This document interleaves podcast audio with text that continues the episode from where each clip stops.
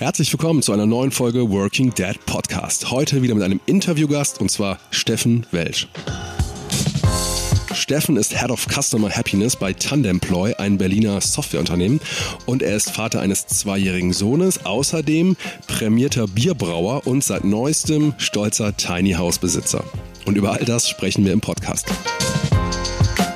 Steffen ist für mich in zweierlei Hinsicht ein spannender Gesprächspartner. Einerseits arbeitet er mit Tandemploy daran, dass Unternehmen flexibler werden, dass ihre MitarbeiterInnen es schaffen, Arbeit und Leben besser zusammenzubringen. Gleichzeitig ist er natürlich als Vater auch jeden Tag der Herausforderung ausgesetzt, Familie und Beruf unter einen Hut zu kriegen. Wie er das macht, erzählt er im Podcast. Vielleicht ein kleiner Ausblick. Mich hat es wirklich sehr, sehr beeindruckt, wie konsequent er und seine Frau Jana das durchziehen. Die haben ein sehr gleichberechtigtes Modell und Steffen Steffen hat mir erzählt, dass für beide von Tag eins an klar war, dass sie das wirklich alles sehr partnerschaftlich aufteilen wollen. Beiden ist wichtig, die Leidenschaft für den Job, für die Firma und natürlich auch die Leidenschaft für die Familie, die Freude an der Familie, dass sich das nicht ausschließt. Gleiches wollen sie auch den MitarbeiterInnen bei TANemploy ermöglichen. Das Unternehmen leistet sich zum Beispiel einen extra Raum, äh, der dafür da ist, dass falls man mal ein Kind mit zur Arbeit nehmen muss oder vielleicht auch will, dass das möglich ist. Es kann also vorkommen, das kann ich persönlich bestätigen, dass man ähm, auf dem Flur bei TANemploy ähm, steht und einem vor den Füßen ein Baby vorbeikrabbelt. Steffen hat mir außerdem erzählt, dass bei jedem Einstellungsgespräch immer gefragt wird, wie viele Stunden willst du bei uns arbeiten und zu welcher Tages- oder Wochenzeit willst du arbeiten. Es sei wichtig, sagt Steffen, dass halt jeder seinen Job an seine jeweilige Lebensphase anpassen kann. Also du merkst schon, es war ein sehr, sehr spannendes Gespräch und wenn du einen kleinen Vorgeschmack davon haben willst, wie die Zukunft der Arbeit aussehen könnte, wie eine Arbeitswelt aussieht, die Familie ja reinholt und sie nicht ausschließt, dann solltest du das Gespräch mit Steffen anhören. Dann solltest du dir anhören, wie Tandemploy das machen. Ich fand es sehr inspirierend und jetzt würde ich sagen, wir steigen direkt ein. Viel Spaß mit Steffen Welsch. Steffen, herzlich willkommen im Podcast. Schön, dass du da bist. Ja, ich freue mich auch sehr. Danke für die Einladung. Sehr gerne. Du, stell dich doch mal ganz kurz vor, wer bist du und was äh, machst du bei Tandemploy? Ja, äh, ich bin Steffen. Ich äh, bin bei Tandemploy Head of Customer Happiness. ähm, mein Job ist also primär Vertrieb zu machen und die Idee dahinter, ich meine, äh, das Ziel eines jeden Vertrieblers ist nicht primär ein Produkt auf Teufel komm raus zu verkaufen, sondern sein Gegenüber glücklich zu machen. Und deswegen habe ich unser Team auch so benannt. Das heißt, ähm, ich leite unseren Vertrieb für alle möglichen Kunden und habe hier ein ganz cooles Team um mich herum, mit dem ich zusammenarbeite. Genau. Und die Idee ist, ähm, wenn der Kunde happy ist, macht ihr auch Sales quasi, ne? verkauft ihr auch. Du, am Ende ist es ja so, ich will ja keinem, keinem Menschen irgendwas verkaufen, was er oder sie nicht braucht. Ähm, das ist nicht der Anspruch von Vertrieb, sondern der Anspruch ist zu verstehen, was kann die Gegenseite gut gebrauchen, wie kann ich das optimale Produkt schaffen mit dem, was wir haben und wie mache ich am Ende den Kunden und am Ende den Endkunden, was in unserem Fall der User ist, damit glücklich. Und deswegen, ähm, es klingt immer so ein bisschen amerikanisiert und überzogen, aber hey, das ist am Ende genau das, was wir mit unserem Team machen wollen, Kunden glücklich machen, weil dann sind wir alle glücklich. Ja, genau. Jetzt ja. hast du gerade schon Stichwort End-User ähm, äh, gebracht. Sag doch mal ganz kurz, ähm, was ist Tanemploy? Was ver verbirgt sich hinter euch? Ja, ähm, heutzutage würde man sagen, Tanemploy ist eine Art Marktplatz. Also im Englischen würde man von Inner Mobility oder Talent Marketplace sprechen. Ähm, wir haben eine Software entwickelt, die mittelständische Unternehmen und Konzerne intern ihren Mitarbeitenden zur Verfügung stellen können. Und der Kern davon ist rein technologisch Matching. Das heißt, ähm, einer unserer Investoren hat irgendwann mal gesagt, fühlt sich ja ein bisschen an wie ein Business Tinder. Äh, ziemlich stark überzogen. Äh, ist es das auch, weil wir machen auch ein Matching. Wir matchen entweder Person auf Person oder Person auf Angebot und unsere Kunden können sich äh, aus einem großen Portfolio an Themen, die wir Module nennen, auswählen. Was will ich eigentlich? Will ich Projektteams optimal staffen und wissen, wer kann was und ist wie verfügbar? Will ich proaktiv sowas wie Jobsharing anbieten als Teilzeitmodell in verschiedenen Lebensphasen? Will ich Mentoren mit Mentees matchen? Will ich Leute für Lunchdates? Was auch immer. Wir haben ziemlich viele Module und jeder Kunde kann einzeln auswählen, was will ich eigentlich meinen Mitarbeitenden anbieten? Und am Ende natürlich, äh, Strategie ist immer dahinter wichtig, dann auch vielleicht aktiver wir herausfinden, was für Potenziale schlummern in unserer Organisation, was können unsere Mitarbeiter und wie können wir damit eigentlich so eine Zukunft bestreiten. Mhm als ich Taneploy kennengelernt habe, ähm, ist auch schon ein paar Jahre jetzt her, euch gibt es, glaube ich, seit 2010, 11 ungefähr, würde ich ja, sagen. 2013. 13, okay. Mhm. Genau, also sind jetzt sieben Jahre am Start. Ja. ja. Und ja. du wolltest gerade sagen, wie du Tanemploy kennengelernt hast? Naja, also ich, als, ich, als ich euch kennengelernt habe, äh, hattet ihr, ähm, also eure beiden Gründerinnen, ne, Diana und die äh, Anna, haben mhm. sich sehr stark auf die Fahnen geschrieben, so habe ich zumindest damals wahrgenommen, Arbeit und Leben halt irgendwie flexibler zu, zu verbinden. Ne? Und ja. damals ähm, war das hauptsächlich so meine Wahrnehmung, das Thema ähm, ähm, Jobsharing. Also wie mhm. kann ich eigentlich äh, zwei Leute, die passen, in einen Job kriegen, auf einen Job bündeln, damit so die Idee ähm, auch, weiß nicht, Männer und Frauen, die äh, eigentlich sagen, ich möchte oder ich kann nur Teilzeit machen oder ja. weniger Zeit, ich möchte weniger Zeit äh, für den Job investieren, dass sie trotzdem sagen, ich ähm, kann eine Stelle, die meinen Qualifikationen und dem auch, was, ich, was, mir, was mir liegt, was ich mir vorstelle, die kann ich trotzdem machen. Das heißt, ihr habt euch in eure Gründungsidee schon so ein bisschen auf die Fahnen geschrieben. Ne? Arbeit und Leben ähm, gehören eigentlich zusammen und kann man gar nicht trennen. Absolut. Absolut. Also diese Aussage Arbeitszeit ist Lebenszeit ist, glaube ich, eine ganz, ganz wichtige. Und eigentlich war dieses äh, Modell Jobsharing für uns ein Teilbaustein, mit dem wir halt angefangen haben. Haben wir gemerkt, hey, da gibt es noch viel, viel mehr Modelle. Ich glaube, nach wie vor ist es ein super wichtiges Modell, wenn wir darüber sprechen, wie kann man in gewissen Lebensphasen ähm, gucken, dass man einen Job so gestaltet, dass er für sich selber passt. Und da kommt natürlich auch neben Jobsharing das Thema Top-Sharing. Also gerade wenn ich darüber nachdenke, Führungsposition in Teilzeit, was in den wenigsten Organisationen in den letzten Jahren selbstverständlich war. Wie kann ich das eigentlich gestalten? Und deswegen war das für uns so ein ganz klarer Punkt zu sagen, hey, damit können wir mit einem mit einem anfassbaren Modell etwas verändern, das sehr, sehr wichtig ist und eine gewisse Zielgruppe ansprechen. Und daraus, aus dieser Idee hat sich dann eben entwickelt, das Ganze auch weiterzubauen für verschiedene andere Anwendungsfälle, weil Teilzeit ist ja auch nicht für jedermann immer ein Thema, sondern in gewissen Lebensphasen. Pflege von Angehörigen, Kinder, was auch immer. Ähm, ich brauche jetzt vielleicht gerade mal mehr Zeit, vielleicht sind es auch zeitintensive Hobbys oder ähm, soziales Engagement, was auch immer. Ja. Und ich will dafür aktiv Zeit haben. Und wie kann ich das eigentlich schaffen, dass ich entweder Leute finde, mit denen ich mir den Arbeitsplatz teile oder die Stellen, die darauf passen. Und das war eigentlich so die Geburtsstunde von Tandemploy. Ja, super wichtiges Thema. Wie macht ihr das denn selber als Arbeitgeber? Wie versucht ihr denn für eure Mitarbeiter, wie viel seid ihr? 40? Äh, 30, knapp 30 aktuell, ja. ja. Wie versucht ihr das denn für eure äh, Mitarbeiter irgendwie zu ermöglichen, eben diesen, ja, diesen Claim Arbeitszeit ist Lebenszeit? Wie versucht ihr das für euch umzusetzen? Ja, wir haben da relativ viele Parameter eigentlich geschaffen. Ein Thema ist immer, wenn wir jemanden neu einstellen, äh, wir fragen im ersten Gespräch schon, wie möchtest du bei uns arbeiten? Also wie viele Stunden möchtest du arbeiten? Welche Tage passen für dich gut? Welche Tageszeit passt für dich gut? Weil das für Menschen ganz wichtige Parameter sind. Also wenn du mal bei uns in die IT guckst, dort kommen die Leute in der Regel relativ spät zur Arbeit für den einen oder anderen, bleiben dafür aber auch länger hinten raus, weil sie sagen, hey, mein Biorhythmus braucht das. Oder es kommen Leute, die sagen, ich brauche eine Drei-Tage-Woche.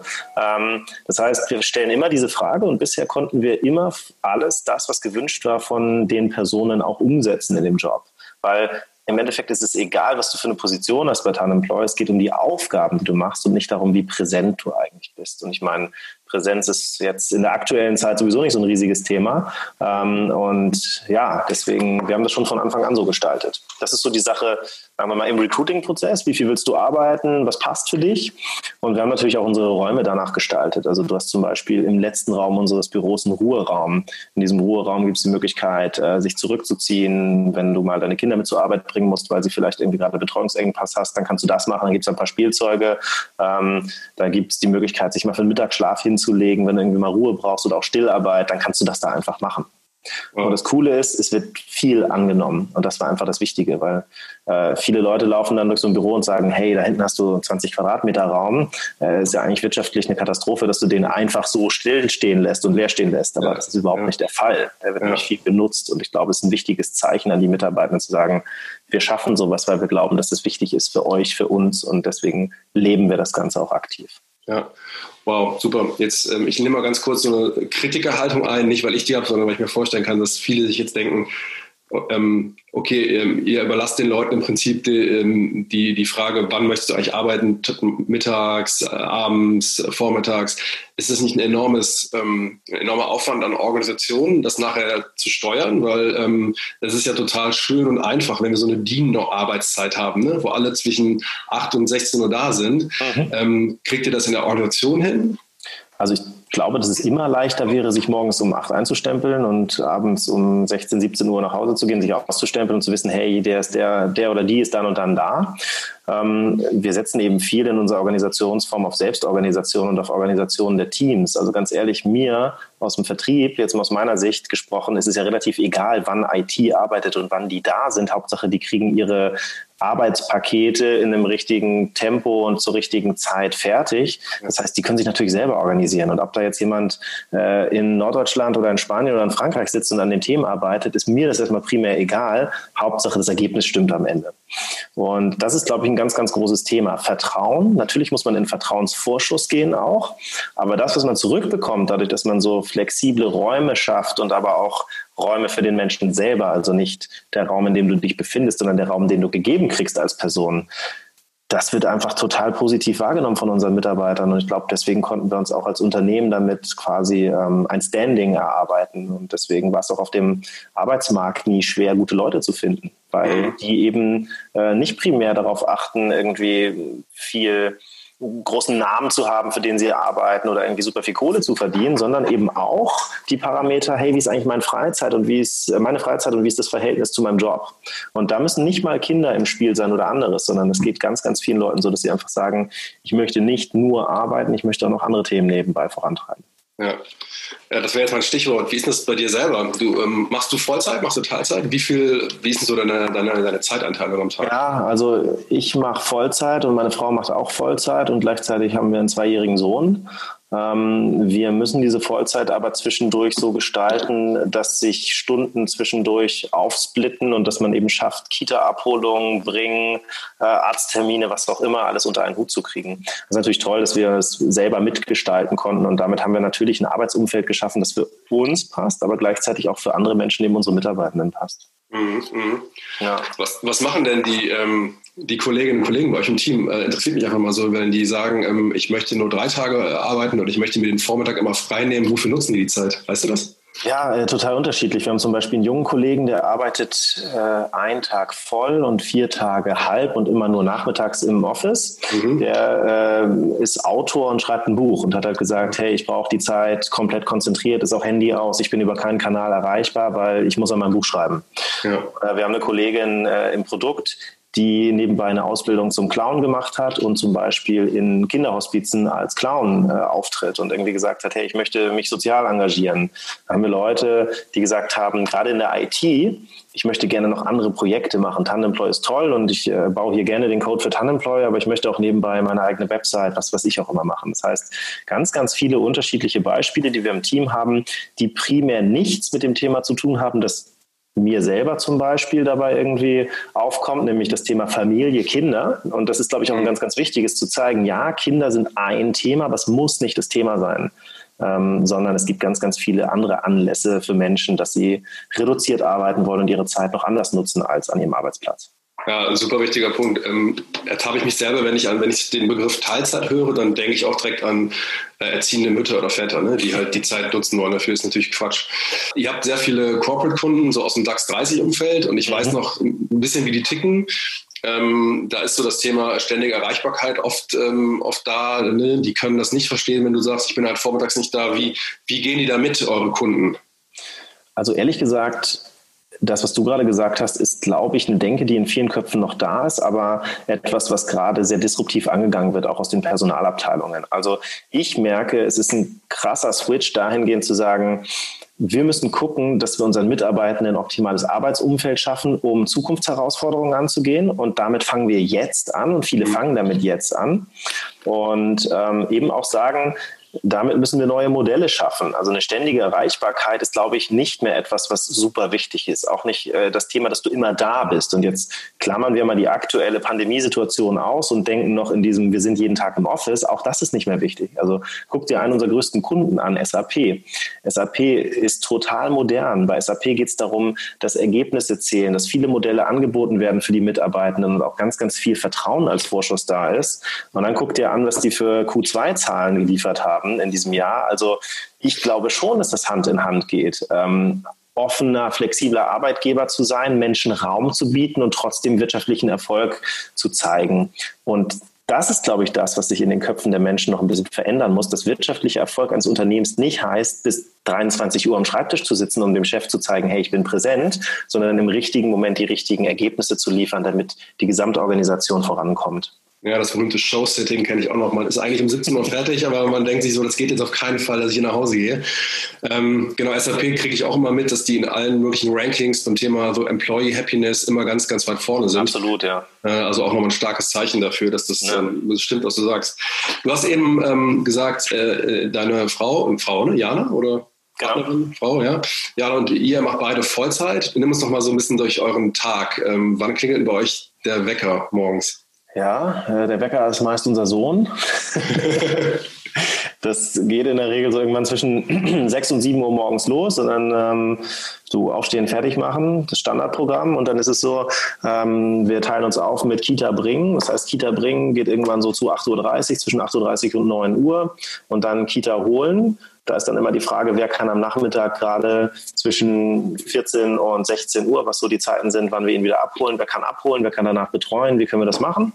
Das heißt, das steht auch nicht immer unbedingt fest, aber wir gucken, dass wir sonntags die Folgewoche planen, weil ähm, ich in der Regel relativ viel gereist bin. Das ist jetzt gerade ein bisschen entspannter in Anführungszeichen. Ich finde es gut für, für die Umwelt auch, dass ich nicht mehr so viel durch die Weltgeschichte fliegen und fahren muss. Ja. Ähm, und dann geht es einfach darum zu gucken, wie können wir uns aufteilen. Und dann geht es aber auch darum, wer bringt abends ins Bett und wer kann dann nochmal den Computer aufklappen, um zu arbeiten. Weil natürlich, das bedeutet, dass Themen auch mal punktuell liegen bleiben mhm. und dann eben abends aufgearbeitet werden müssen. Aber eigentlich ist der Tagesablauf immer so, einer von uns beiden bringt, äh, der andere holt in der Regel an dem Tag und wir gucken, dass wir uns so aufteilen, dass alle Termine passen für den anderen.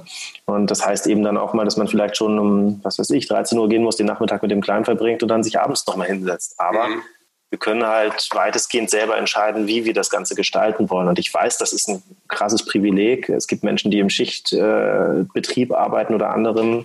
Aber wir hatten halt die Möglichkeit, uns das so aufzuteilen. Und äh, ich empfinde das als sehr positiv, weil wir nicht unbedingt in Teilzeit gehen müssen. Das ist ja auch immer eine Frage, äh, a, kann man sich das leisten und b, kann man sich das von den Arbeitspaketen, die man selber hat, leisten. Und wir haben es geschafft, eben einen Workaround für uns alle zu schaffen, der äh, sowohl uns die Möglichkeit bietet, dem Kind und unserem Familienleben gerecht zu werden, als aber eben auch dem Unternehmen und das, was eben dahinter steht. Mhm.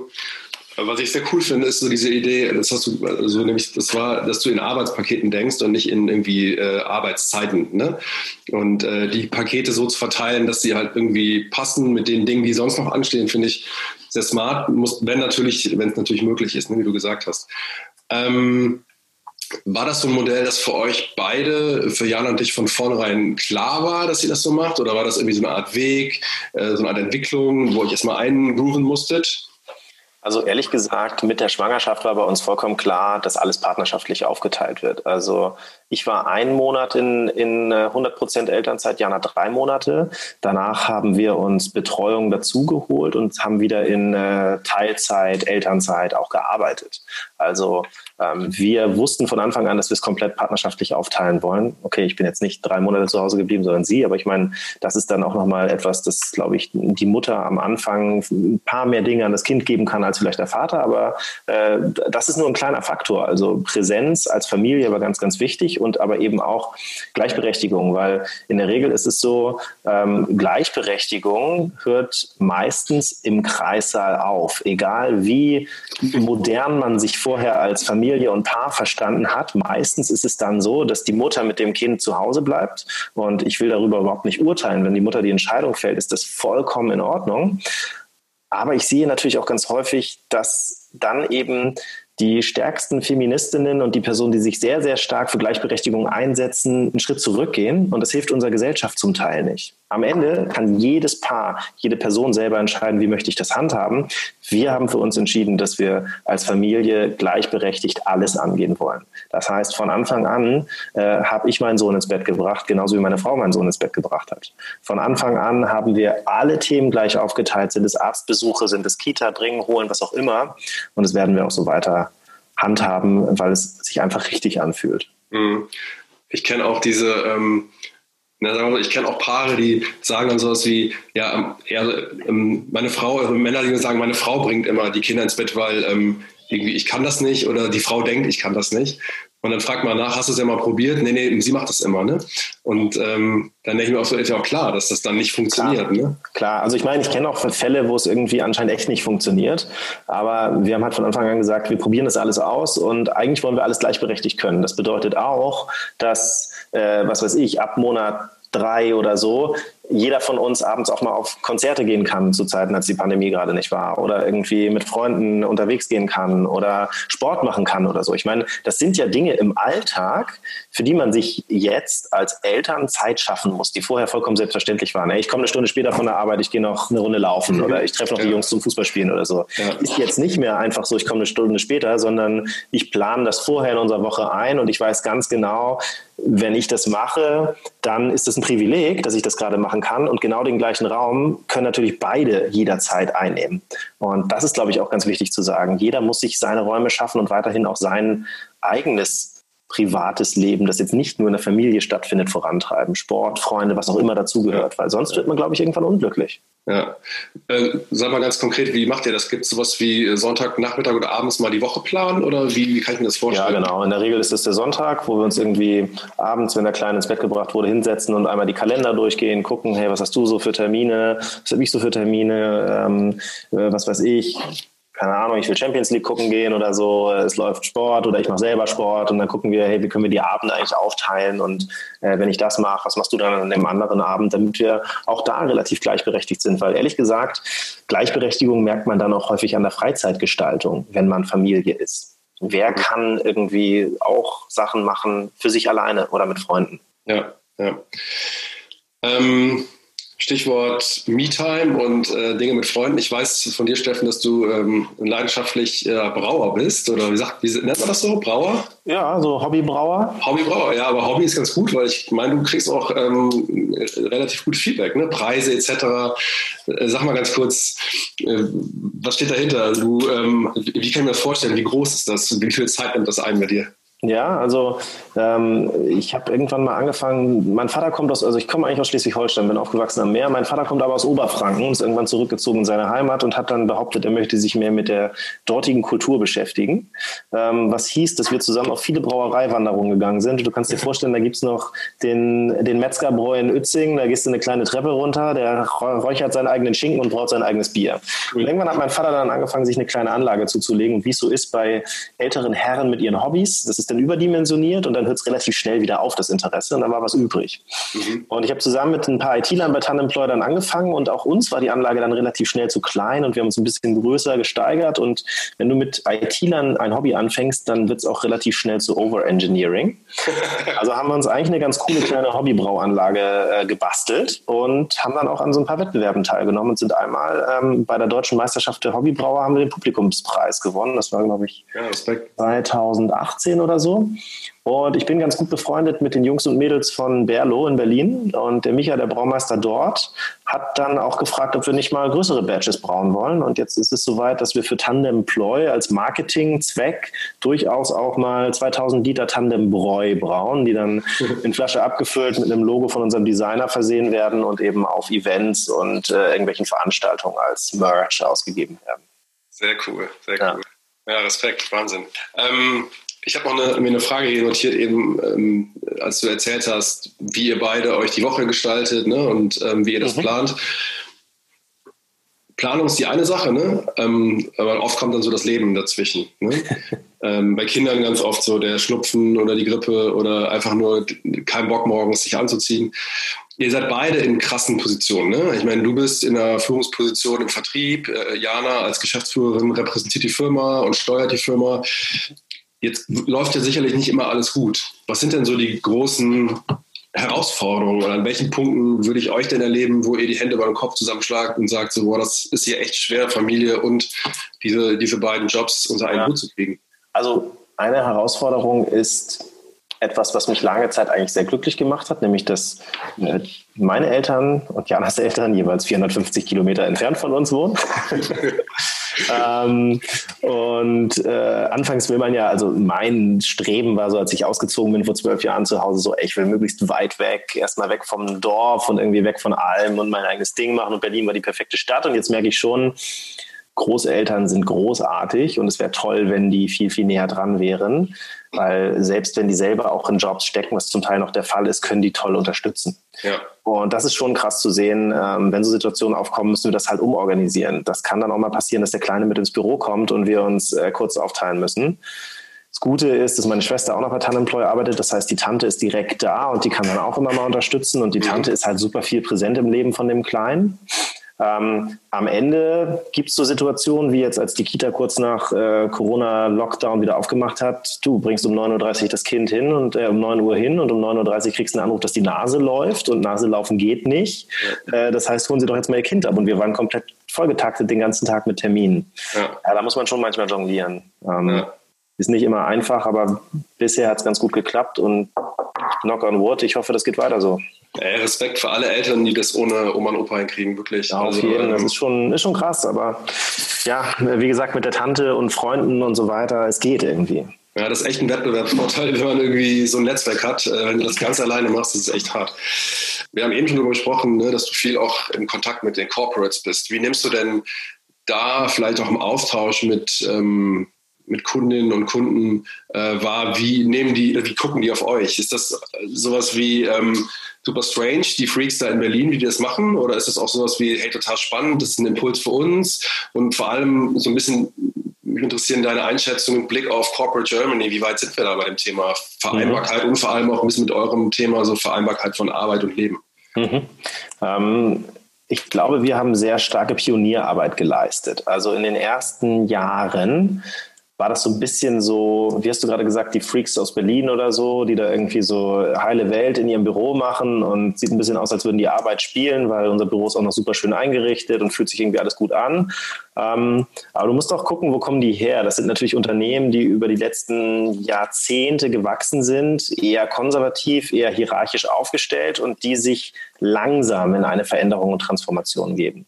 Ehrlich gesagt merke ich von den Top-Entscheidern und wir haben wirklich viel Kontakt zu äh, bis zu CHRO-Level, also Personalvorstand, dass das Thema, das wir besetzen, nämlich einmal Mitarbeiterzentrierung, Mitarbeiterengagement und du hast es gerade so schön gesagt, ähm, Arbeit und Leben vereinen, dass das ein Top-Thema ist. Und da geht es auch darum, äh, Potenziale in, in Mitarbeitenden zu fördern, zu gucken, wer kann was und wie können wir diese Person in Zukunft einsetzen und nicht mehr streng nach dem Schema F zu arbeiten. Und ja, das war Pionierarbeit, die wir da leisten mussten, aber du merkst enorm, wie die Nachfrage nach solchen Themen steigt aktuell. Und ich sag mal, irgendjemand muss ja anfangen. Ne? Und äh, wir haben uns halt als diejenigen gesehen, die anfangen mussten, sehr disruptiv Themen zu hinterfragen und auch dran zu bleiben und haben dafür sehr, sehr viel Vertrauen gekriegt. Und das ist natürlich ein ganz, ganz tolles Feedback. Ja, super spannend.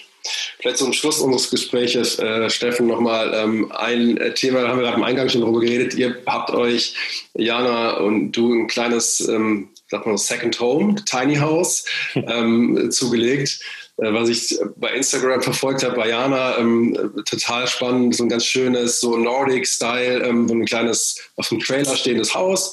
Und du hast mir gerade gesagt, das steht an der, an der Nordsee. Was ist da so die Idee für euch hinter? Wollt ihr da Teile ähm, eurer Woche verbringen oder ähm, wie ist so der Plan?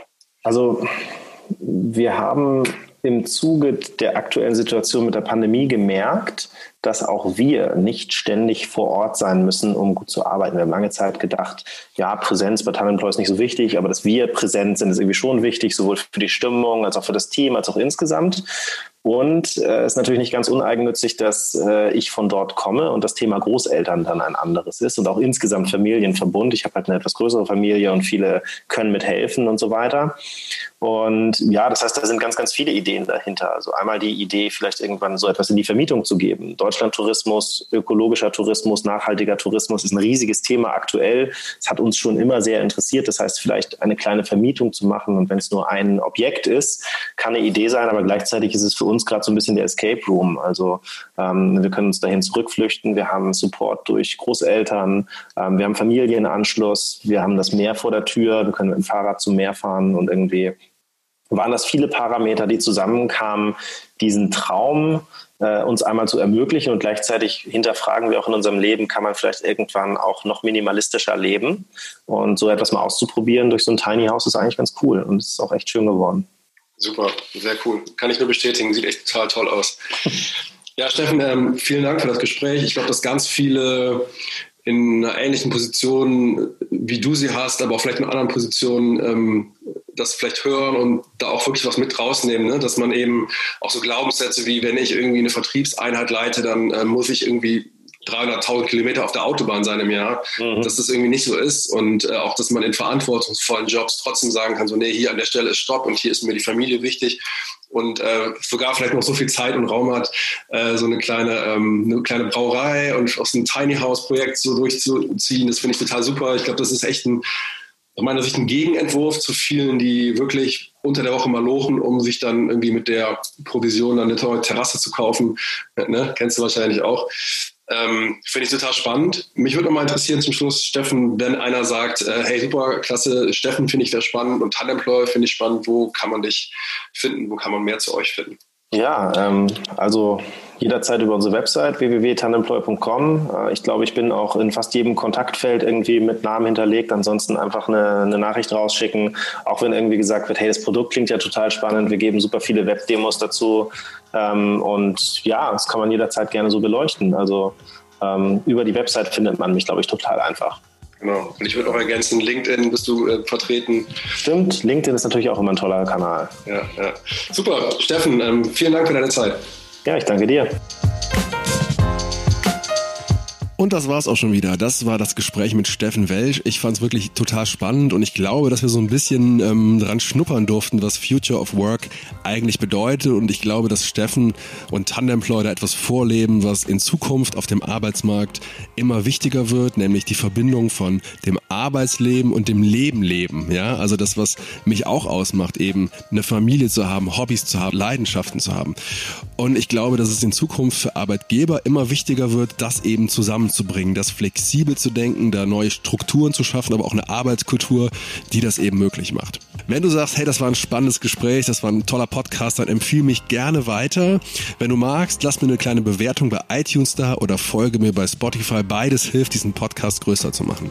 Ähm, zum Schluss noch ein kleines Sorry, wie du vielleicht gehört hast, ähm, ich bin ein bisschen erkältet. Mich hat eine kleine Sommergrippe ereilt. Äh, äh, Männergrippe, ich mache jetzt gerade so im Anführungszeichen in der Luft, also nichts Schlimmes, aber ein bisschen äh, hinderlich beim Podcast einsprechen. Ich hoffe, du siehst es mir nach. Ich sage ähm, bis nächste Woche. Ich würde mich freuen, wenn du nächste Woche wieder einschaltest. Ähm, ja, wenn es wieder heißt Working Dead Podcast. Bis dahin sage ich, mach's gut, bis bald. Tschüss.